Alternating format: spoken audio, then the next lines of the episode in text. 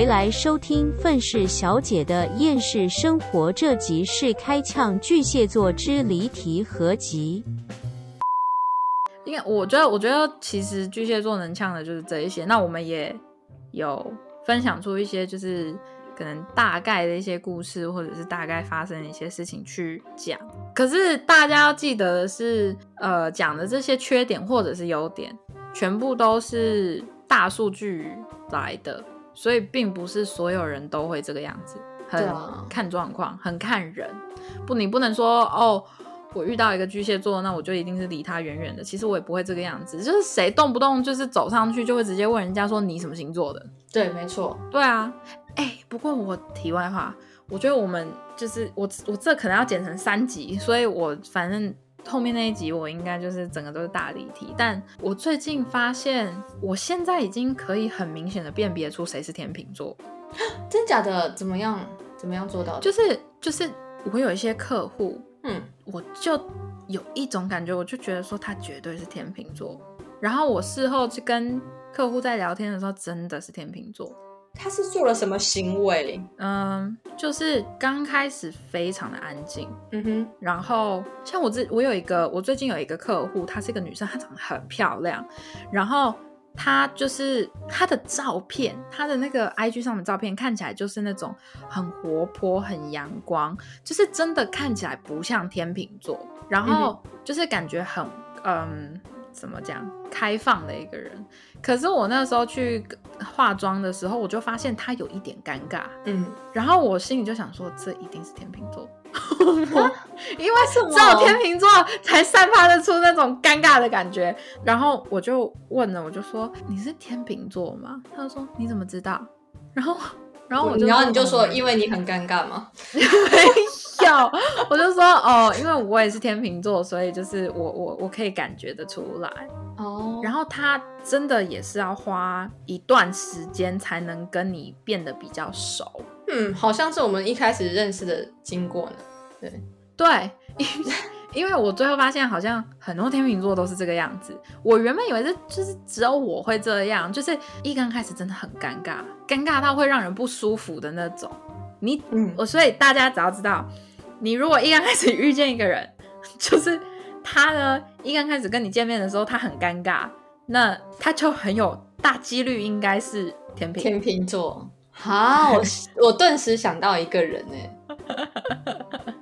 真的认认真，我顿时想到以前以前有曾经合作过的一个呃一个乐手，然后他我记得他是天秤座没有错，然后你刚刚讲的时候，我就脑中浮现他跟我们之前一开始相处的时候那个过程，吼，真的是一个尴尬，就是 那没有办法形容的尴尬。理解，我理解了，对吧？你懂了吧？就是刚认识天秤座，一定会有尴尬，很尴尬。对，因为天秤座跟你不熟的时候，他们就是就是我不知道要讲什么，就不要讲话吧。可是不讲话又 又觉得很不好，所以就又想讲话，可是又会很尴尬。我懂你的那种感觉，你知道吗？就昨天就是他就说，每个人都可以跟 Helly 聊得很好，就是。每一个人都可以跟他聊天，就是无论聊什么都可以搭上一两句话，甚至可以聊很久。为什么呢？因为他很会做表面。哎，可可是我我其实我我真的认同他说的话，就是我超级会做表面的。但可能因为我月亮在双子，所以我很对对人类很好奇，所以我就好奇心很重。他讲什么，我就会想要谈谈谈。可是聊一聊，我突然间发现可能。好像没有那么大的兴趣的时候，我就开始放空。嗯嗯嗯，对，嗯嗯嗯嗯嗯，好啊好啊，嗯。可是我觉得你这样很好哎，你知道吗？因为我就会很不知所措。就是那个我们之前有讲天秤座，反正我们这集基本上就是在后半段基本上就是离题，那我们就离题到底吧。对，那个时候我们在讲天秤座那一集的时候，我有讲到说天秤座就是害死自己的一个。星座就是天秤座的，你看天秤座好像在放空，好像没在想事情，可是说不定其说不定，其实他的脑袋里面是正在想别的事情，然后已经试着去想那个东西的结果数百遍了之类的。然后，所以意思就是说，当我们想要回复一个我们第一次见面人或者是什么的时候，我们就会去想办法去想一个最好的结论。然后，可是问题是反应有一点太慢，因为想太久了，所以就会有那种很尴尬的时候。然后重点是我们意识到那个尴尬的时候，我们又会再继续想说现在很尴尬，我要怎么办？然后又会再想好几个解决方案，就是 想太多。结论对，就是太多。结论就是想太多。结论就是天平座就是尴尬制造机，尤其是巨蟹男，拜托。婆媳问题真的并不是跟老公无关，反而老公必须当个中间人。你要有那个担当去处理中这中间的东西。如果你真的有那个勇气，真正爱你你爱的那个人的话，你会为了他和妈妈去沟通吧？我是这样认为的。不用，对啊，就是你不一定要跟一定要跟妈妈闹翻脸，就是也没有人这样子要求你啊，就只是让你去做中间的沟通的人而已。有这么难吗？除非说你女朋友或者是你妈妈都是那种 bitch，那那我真的就是没有办法。都是 Karen，都是 Karen，那你能怎么办呢？那我真的就是不能怪你了。可是问题是，如果你妈跟你女朋友都是正常人，只是有一点点小误会的话，那就是要靠你来解决啦。对啊，啊，你这个男人这个时候不用，什么时候用？不能总是在床上的时候用吧？对呀。该硬的时候要硬好吗？没有特定的时间才硬呢。哎，拜托。对啦，反正我，可是我觉得巨蟹男没有这种担当，嗯，大多数的巨蟹男都做不到。这个我不确定，但是我脑中赶快浮现我过往认识的男生，确实都还蛮柔的，没有我认知上的那么阳刚，也不是说阳刚啦，就是。好像好像可以理解你想要表达的意思，就是，嗯，我直接拿我男朋友出来讲好，反正他也不会听，那我就没有差。我等一下传给你男朋友。哎，OK，我先跟大家讲啊，他的月亮是巨蟹。你知道那时候，Elena 他传讯息给我，他就说：“哎，傻眼，我我男朋友月亮竟然是巨蟹。”然后我打了这辈子最长的哈给他。我那时候就一收到想 说这是什么东西，然后他打了超级长的一串的哈，就是比我的荧幕还要长。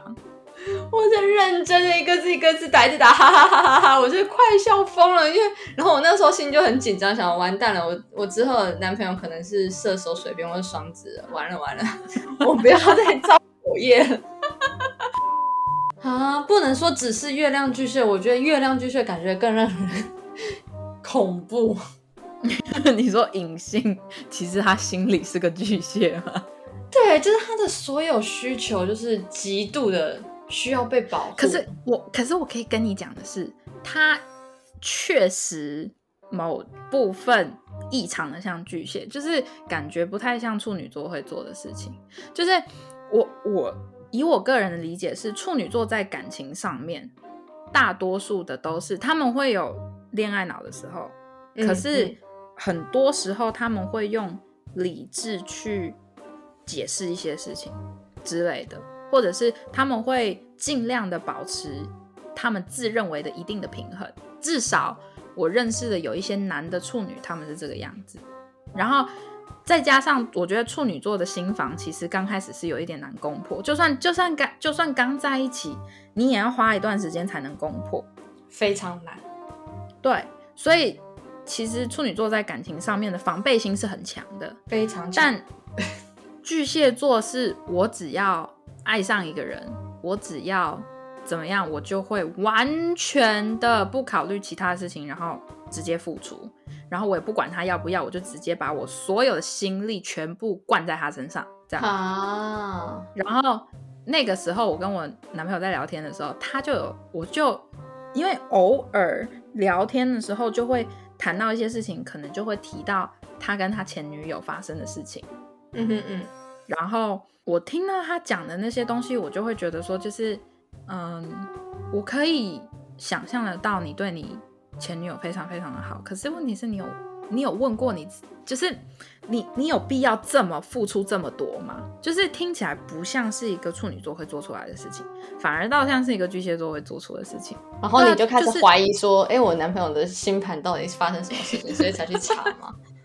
我那时候就一直问他，你知道吗？我刚开刚开始跟他在一起的时候，我就问他说：“你是几点出生的？你知道吗？”然后他就说：“你问这个干嘛？”然后我就说：“不是，我想看你的星盘。”然后他就说：“他说我不知道。”哎，然后我说：“好吧，算了，那就没差。”因为其实我就想说，嗯，也不能用星座去就是定义一个人啦。可是只是我那个时候真的是非常的好奇，因为他有的时候行为举止真的不像处女座。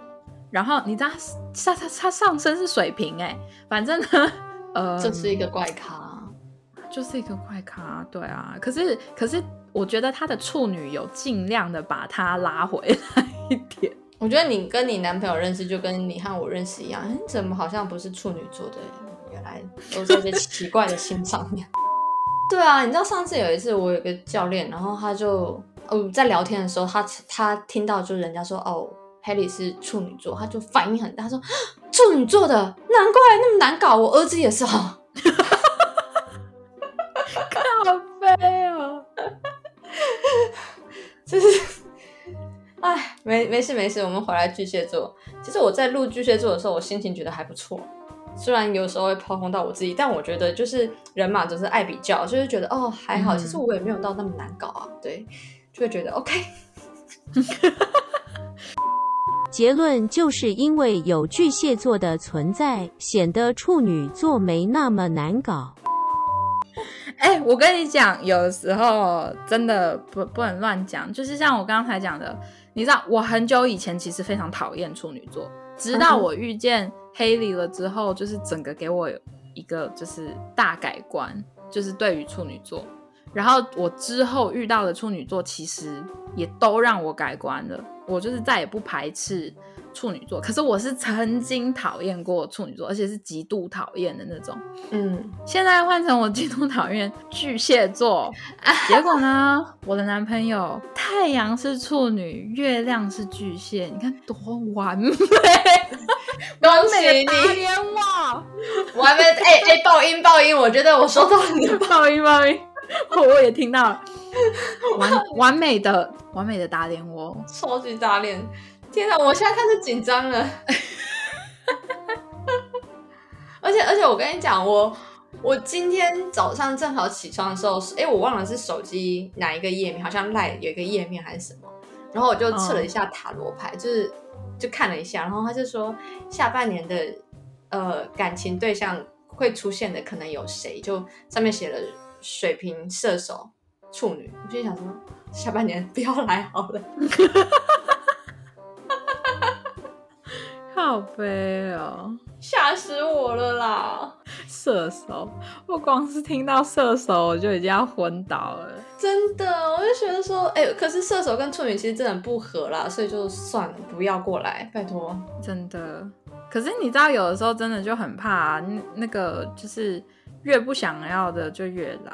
对啊，像我妈就说她这辈子绝对不要嫁 B 型跟客家人，结果我爸客家人又 B 型。